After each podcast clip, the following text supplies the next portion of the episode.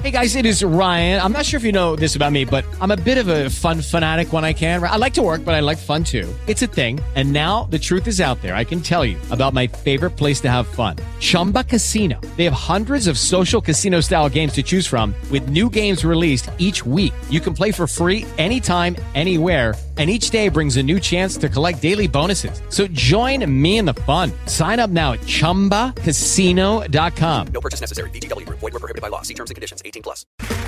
Okay, round two. Name something that's not boring. A laundry?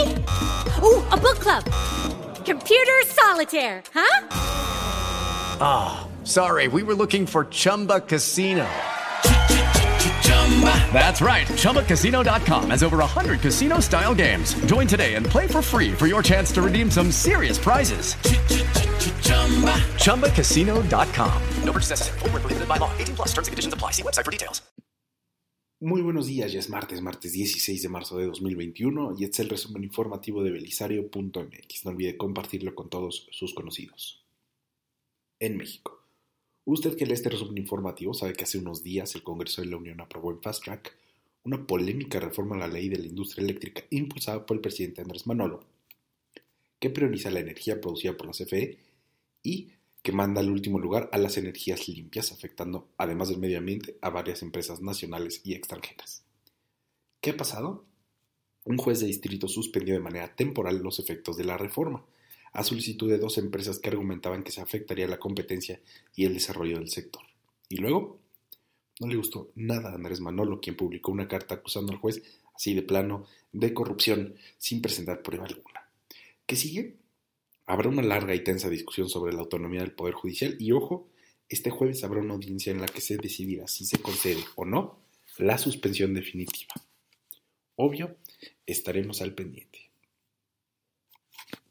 Después de complicaciones por COVID-19 y una polémica serie de fotografías, está de regreso el subsecretario Hugo López Gatel, que dice, ayer regresó a la conferencia de prensa de manera presencial y aseguró que a mediados de abril se empezarán a vacunar contra COVID-19 a 600.000 personas al día.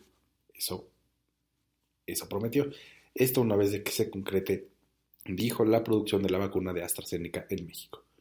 Pero eso no es todo. Además, el presidente Andrés Manuel prometió ayer en su cuenta de Twitter que se cumplirá el compromiso de tener vacunados a más tardar en mes y medio, por lo menos con una primera dosis, a todos los adultos mayores de 60 años del país. Pues por el bien de nuestro país y nuestra economía en belisario.mx esperamos que esto, esto sí se cumpla y sea cierto. En la cartera, el presidente de la empresa de origen taiwanés Foxconn, reconocida como el fabricante de productos electrónicos por contrato más grande del mundo, y como el principal proveedor de Apple, declaró que están listos para empezar a fabricar vehículos electrónicos. Hasta ahí no hay nada sorpresivo, considerando que varias empresas a nivel mundial están desarrollando automóviles eléctricos. ¿Por qué es noticia entonces? Porque el ejecutivo dijo que una opción para producir esos autos era su planta en el estado de Washington, de Wisconsin, perdón, en el estado de Wisconsin en Estados Unidos, pero dijo que otro posible lugar era México. ¿Qué, qué, qué? Sí, no es un hecho, pero Foxconn ya considera nuestro país como una de las opciones para producir sus autos, lo cual sería una gran noticia para nuestro sector automotriz. En otros temas, Central Banking, la revista especializada en bancos centrales, nombró este año a Alejandro Díaz de León, gobernador del Banco de México, como el banquero central del año. Ojo, este reconocimiento se le otorga por su chamba en el año de la pandemia y en el año en el que México vivió la mayor contracción económica en los últimos 90 años. ¿Qué lo hizo acreedor a este reconocimiento? La revista lo reconoce por ejecutar una política monetaria prudente en un momento en el que el peso estaba bajo presión, por desactivar varios intentos de restringir la independencia del Banco de México y porque el Banco de México quedó casi como la única agencia económica que respondió a la recesión económica del país. El reconocimiento es un triunfo enorme para el Banco de México y un jalón de orejas para el presidente Andrés Manuel. En el mundo, la vacuna AstraZeneca está generando polémicas, ¿sí? AstraZeneca, la misma que acabamos de mencionar. ¿Qué ha pasado?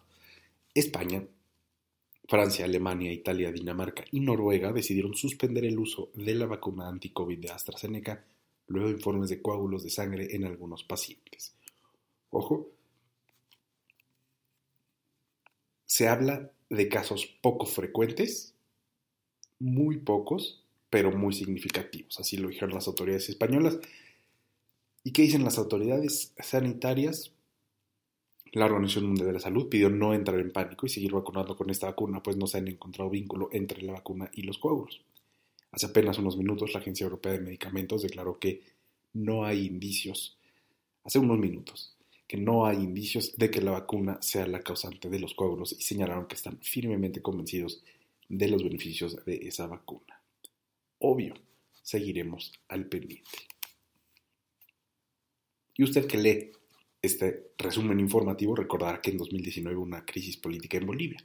Después de días de protestas por presuntas irregularidades en una elección y tras la sugerencia por parte del jefe de las Fuerzas Armadas de Bolivia al entonces presidente Evo Morales de renunciar, Evo dejó el país y asumió la presidencia interina la senadora Janine Áñez.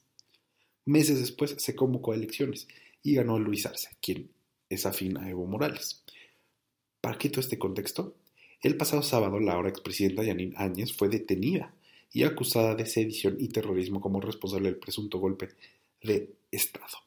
Las tensiones están con todo. La comunidad internacional observa. ¿Se trata de una venganza política o de un acto de justicia? Estaremos al pendiente para ver cómo se desenvuelve. Por lo pronto, Áñez está detenida, al igual que dos exministros de su gobierno, y Evo Morales ha regresado a Bolivia. Tengo un excelente inicio de semana después del puente cortesía de don Benito Juárez. Usted ya está informado, usted está informado. Muchas gracias por escuchar el resumen informativo de belisario.mx. No olvide visitarnos en Instagram, Twitter y Facebook y escribirnos a hola.belisario.mx. Muchísimas gracias. Tenga un excelente martes y hasta luego.